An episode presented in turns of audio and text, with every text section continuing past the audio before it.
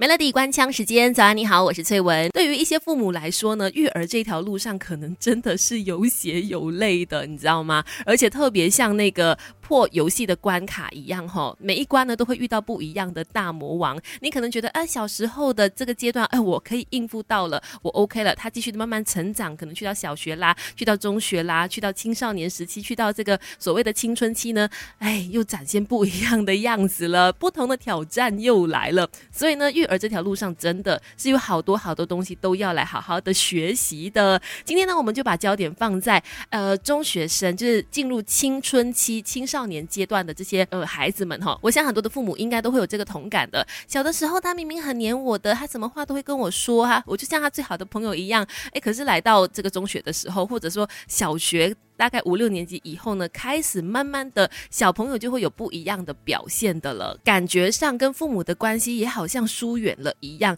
事实上呢，也真的有数据显示说，哎，辛辛苦苦养了孩子十多年哦，真的到了青春期的时候，只有百分之五的父母能够真正成功的闯关，和孩子始终保持良好的关系。大部分的呢，都会经历这个阶段，就是来到这个期间呢，哎，你的孩子突然间变得很反叛，然后呃，很不喜欢父母，很不喜欢跟父母分享一些事。情，然后开始就是有自己的想法，甚至会让父母觉得我的孩子好像变成另外一个人一样哈。为什么会这样子呢？其实也不完全说是小朋友反叛而已，你知道吗？这跟我们的大脑发育很有关系。等一下继续跟你聊这一块，究竟青春期反叛期跟大脑发育有些什么样的关系？我想可能聊了这一块之后，父母更加能够理解跟体会孩子的一个行为跟心理哈。等一下继续聊 Melody，从好运事到育儿经。Melody 亲密关系说给你听，继续在亲密关系跟大家聊一聊。来到青春期的孩子呢，一定会让你觉得说他跟小时候不一样了。可能很多的父母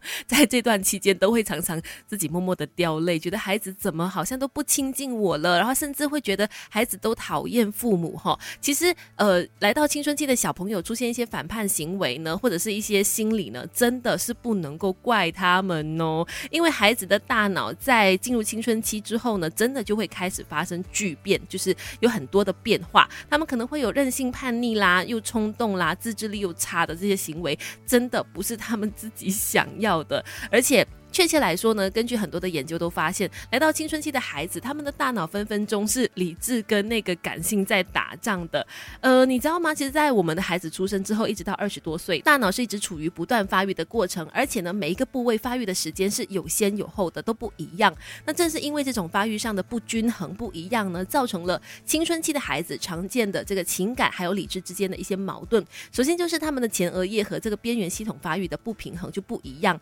那这个前额叶皮质呢，主要负责的就是高级认知功能，包括我们做决定啦、做计划啦，啊，让我们不要冲动啦，都是属于这个前额叶的部分的。还有理解他人啊、自我认知啊等等这些功能呢，都跟大脑的前额叶皮质是很有关系，它很重要。可是它的发育却是最晚的，一直到二十五岁左右呢，这个部分才会发育成熟。而就在前额叶它还在懵懵懂懂、还在发育的时候呢，大脑的边缘系统就慢慢成熟了。那大脑的边缘系统呢，是由海马和杏仁核构成，是用来管理记忆、情绪、感受、奖励的。这个部分呢，一般在十五岁以前就发育成熟了。这也就表示说，青春期的孩子虽然和成年人一样，他能够感知到情绪、感受到情感，可是他没有办法像成年人二十五岁以后那样哈，去有控制自己的情绪和行为的能力，也很难像成年人一样做出一个理性的决定。所以听到这里，我相信大家就应该可以明白说，哦，原来有一些先后秩序的。他感受到情感，可是他未必能够控制跟做出一个理性的判断，这就是为什么你的孩子在这段期间呢，你会感觉他，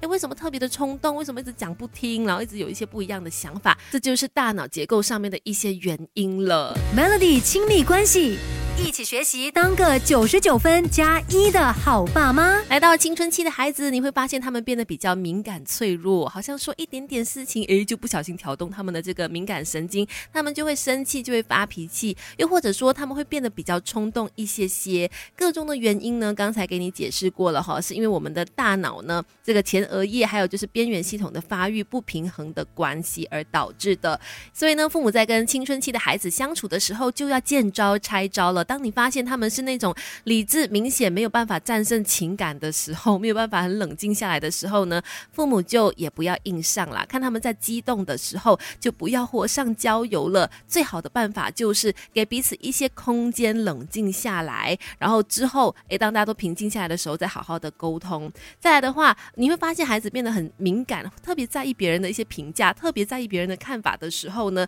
请你也要记得，不要在别人有在的时候，不要在大众面前去批评孩子，因为呢，这个时候可能也会让孩子呢变得特别的反叛，甚至讨厌你哦。所以千万不要踩这个地雷啦。最后就是呢，很多时候你会发现青春期的孩子特别在意朋友这一块，可是你又很担心他交到坏朋友，受到坏的影响怎么办？这个期间很重要诶。那这个时候你可能就要采取的方式是曲线来救国了，就是不要直线这样子去阻止他跟一些孩子交往，而是呢尽量在孩子的学校啦或者是班上找一些你觉得诶价值观比较接近的父母和孩子一起创造一个机会，让孩子们呢一起活动。也就是说，父母要更加。要去关注孩子的朋友圈，帮助他们去结交更优秀的朋友，创造机会让他们在一起相处，变成好朋友。当然，这个方法呢也是要循序渐进了，不要说一来就马上拆散你孩子的朋友圈，然后自己再给他打造一个不一样的朋友圈，这也会让孩子呢有一些不喜欢，然后反叛、生气、讨厌的一个感受哈。